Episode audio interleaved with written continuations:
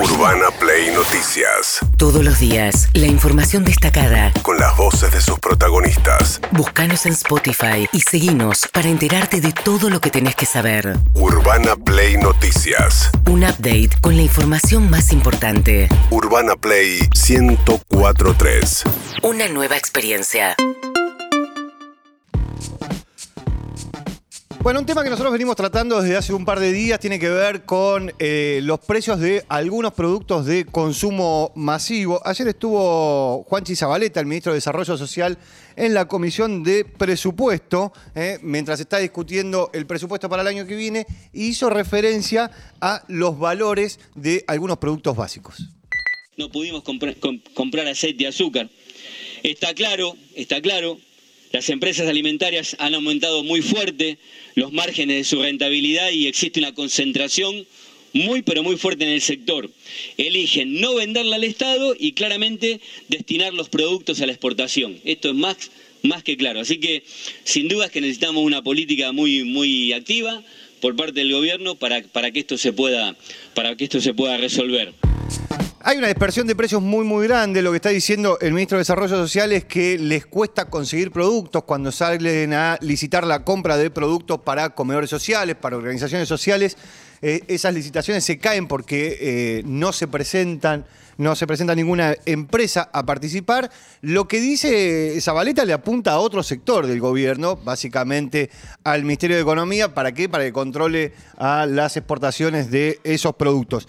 Fernando Sabore, que es presidente de la Federación de Almaceneros de la provincia de Buenos Aires, habló de este tema, habló de la dispersión de precio que uno encuentra a la hora de, por ejemplo, ir a comprar aceite. El aceite de girasol de litro y medio lo pagábamos nosotros 360 pesos. Sí. De un día para el otro de 360 pesos saltó a, 724. El tema es que nosotros fuimos a la Secretaría de Comercio, pedimos una reunión con el señor Tombolini. Bueno, el, señor Tombolini no nos atendió, nos atendió la subsecretaria. Y obviamente lo que yo le estoy diciendo se lo documentamos con fotos. ¿eh?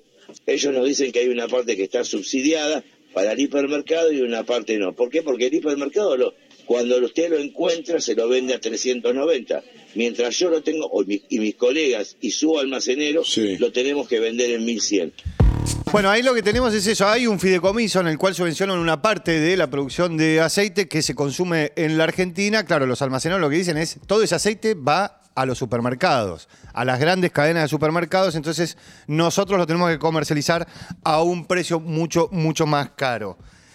Hay otra discusión que se está dando también en el gobierno nacional que tiene que ver con los salarios y tiene que ver con las paritarias y los conflictos gremiales. ¿sí? Se acaba de resolver el conflicto gremial de los neumáticos después de cinco meses de discusión y, este, y discusión interna. Acá lo que se ven también son las diferentes facciones que conforman este, el Frente de Todos. Andrés El Cuervo Larroque, el ministro de Desarrollo de la Comunidad Bonaerense, se refirió al trabajo del ministro Moroni claramente hay, hay un déficit en materia de gestión, por lo menos en el, en el conflicto del neumático. Está claro que si las cosas se prolongan este, por tanto tiempo y después finalmente se, se termina comprobando que obviamente con, dedicación, con, actitud y con voluntad política se puede, se puede resolver o tratar de resolver. Este, yo creo que, que estamos viviendo una situación muy delicada, de ninguna manera los enemigos pueden ser los trabajadores y las trabajadoras.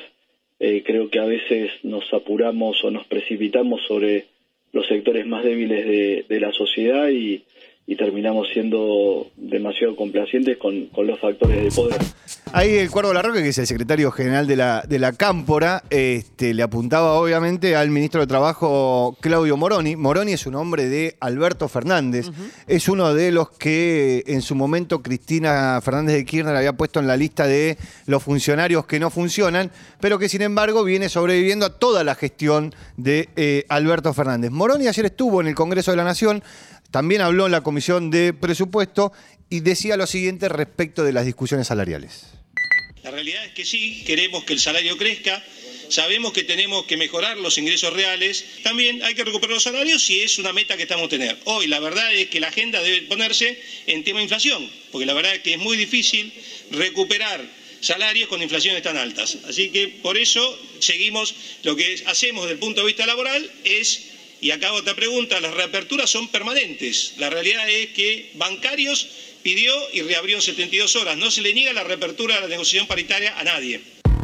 Bueno, ahí Moroni diciendo, bueno, nosotros no es que gestionamos mal, nosotros no tenemos problema de gestión, el problema es que es muy difícil hacerlo en un país con una inflación tan alta.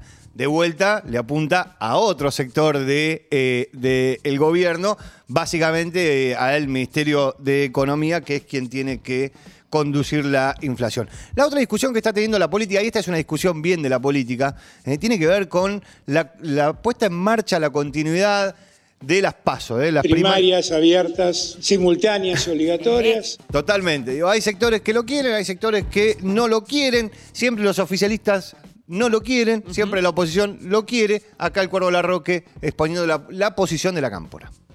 Podemos eh, reflexionar y charlar eh, respecto a, la validez del, del instrumento o si, o si eso se corrió, se distorsionó su, su espíritu original, porque finalmente eh, la paso funciona más como una este, como una especie de primera vuelta y no como un mecanismo de, de selección de, de, candidaturas. Venimos de una pandemia, venimos de un montón de, de, situaciones que por ahí pusieron seguramente otra agenda.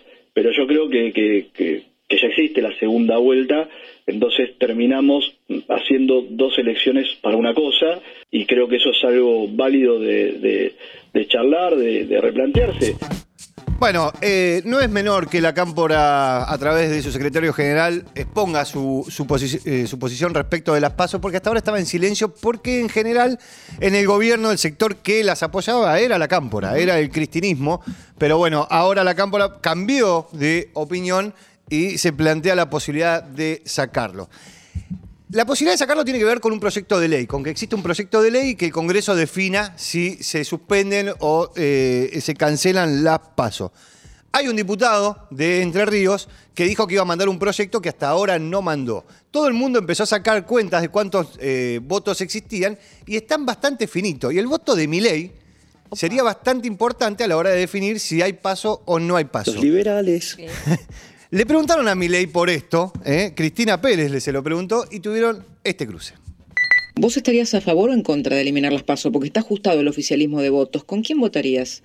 Eso es falso. Primero porque no existe el proyecto. Si existiera el proyecto, si presentan Primero, el proyecto. No, yo no discuto en abstracto, digo, prefiero discutir cosas serias. Pero es ¿sí? importante, Digo, ejemplo, esta respuesta es importante. no, si la esquivás, es, es no, grave. Es grave no, si me no, la pregunta. No, es que, no es que estoy, no, no es que, no, porque yo no, no contesto en abstracto. Es Estoy en raro este que me esquives la pregunta. Para conseguir esos 129 votos y, y el oficialismo Bueno, no los tiene. te cambio- Entonces, te cambio la perseguir a una pregunta. persona Te cambio está la- mal. Yo te- Salir a perseguir y presionar a una, pres- una persona mediáticamente está mal. Bueno, lo que decía Milei es que él, eh, Cristina Pérez lo estaba presionando porque le decía que era raro que no tenía una posición tomada. El punto es que hasta ahora hay 128 votos para dar de baja las PASO y Milei no se sabe. Esper, que es el, el otro liberal de la Cámara de Diputados, ya dijo que él estaba en contra de las PASO. Los liberales vamos a votar en contra de esta porquería. Estaba en contra de las pasos, pero no de esta, sino dijo, bueno, discutámosla para la elección que viene, no, para la otra.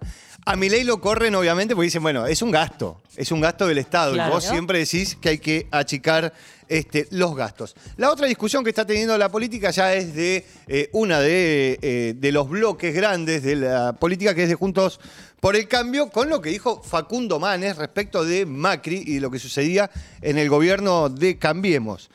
Obviamente salieron a matarlo, salieron a pegarle fuerte desde el PRO. Sí, salió en defensa su hermano, que es el histórico militante de la Unión Cívica Radical, Gastón Manes, que decía lo siguiente. Facundo lo único que hizo fue decir eh, públicamente lo que eh, muchos dicen en privado, o la mayoría, y no por ahí no lo dicen en público. En un momento hacen una acusación penal eh, de, de responsabilidad penal contra el expresidente. Y dice literalmente y textualmente, están, lo pueden ver el video en, todos, en toda la web, él dice, eh, hay eh, datos de evidencia sobre que en ese durante el gobierno se espió gente. Solo eso dice. No, no atribuyó eh, responsabilidad penal a nadie, solo dijo que hay que reflexionar. Y llamó al presidente, expresidente Macri a reflexionar sobre esto cuando acusa al radicalismo del populismo. Bueno, no hay- entiendo nada, hermano. Gastón Manes que habla más o menos parecido a Sí, Facundo Manes, pues muy son parecido. mellizos, Sí. con lo cual digo, son extremadamente parecidos este, en defensa de, de su hermano y en defensa digo, de lo que piensa buena parte del radicalismo, que hoy no lo dice públicamente, pero que sí, que obviamente quiere correr de la discusión a Mauricio Macri. El, el ministro de Seguridad, Aníbal Fernández, eh, esta semana también volvió a tomar relevancia, pero tiene que ver con los hechos que se dieron en Villa Mascardi. Finalmente se movilizó este, fuerzas federales eh, para hacer la desocupación de eh, una zona que estaba tomada por un sector mapuche. Escuchemos qué es lo que dijo porque lo salieron a correr por el desalojo. El resultado ha sido positivo. Nuestra, nuestra intención siempre fue el poder este, entrar eh, con el cuidado del caso, sin armas letales. Eh, me cansé de escuchar a la tarde las agresiones y los disparos. Ninguna de esas cosas pueden ser ciertas porque no había armas letales y no hay eh, agresiones de ninguna característica. Puse un comunicado que digo ni un rasguño siquiera.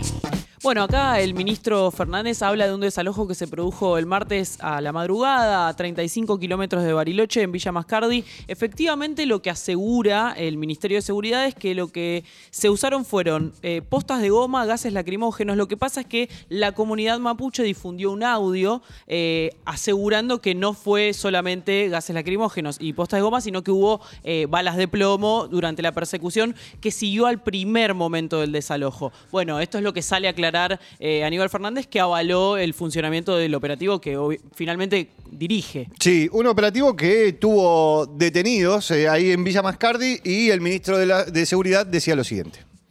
Las detenciones fueron trasladadas, salvo una señora que estaba embarazada al hospital y después se, se fue, fue con el resto de las señoras que fueron detenidas a, a una dependencia de la Policía de Seguridad Aeroportuaria y, y los niños juntos con ellos este, participando, minoría de la provincia y de la Secretaría de, de Niñez, Adolescencia y Familia. Eh, bueno, hoy hay mucha tarea por hacer, así que le cuento hasta donde pueda. Bueno, sobre este punto también hay diferencias respecto de qué difundió la comunidad mapuche, porque lo que dijeron es que hubo varios niños que durante horas estuvieron perdidos en el monte, que no tenían ningún adulto que los estuviera eh, cuidando, porque estas mujeres fueron detenidas, e hicieron hincapié en que principalmente se arrestó a mujeres. Sí. Ayer eh, a la noche seguían prófugos varios de los, sobre todo de los referentes más importantes de la comunidad mapuche ahí en Villa Mascardi. Bueno, durante el día de hoy siguen siendo buscados. Sí, el diputado nacional Gerardo Milman, que era el, el número dos del Ministerio de Seguridad de Patricia Bullrich, criticó fuertemente este, lo que fue el accionar de eh, las fuerzas federales y lo que fue el operativo, básicamente diciendo que no cree que es un éxito porque no detuvieron a nadie.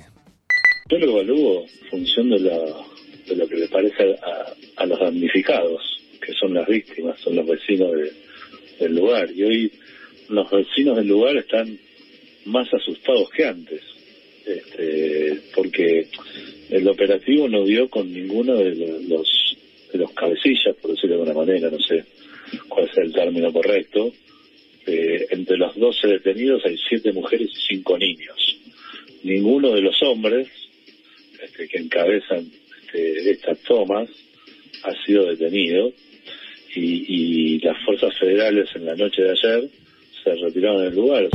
Bueno, esto que dice Milman efectivamente es, cierto en el sentido de que las personas que dirigen eh, este, este, bueno, esto que la comunidad mapuche afirma que es una reivindicación y que es denunciado como una ocupación de tierras, eh, no fueron detenidas, siguen prófugas y continúa el operativo a ver si los encuentran en el monte donde se supone que, bueno, están buscándolos. Eh, Milman dice se retiraron, Aníbal Fernández dice seguimos buscándolos. Urbana Play Noticias.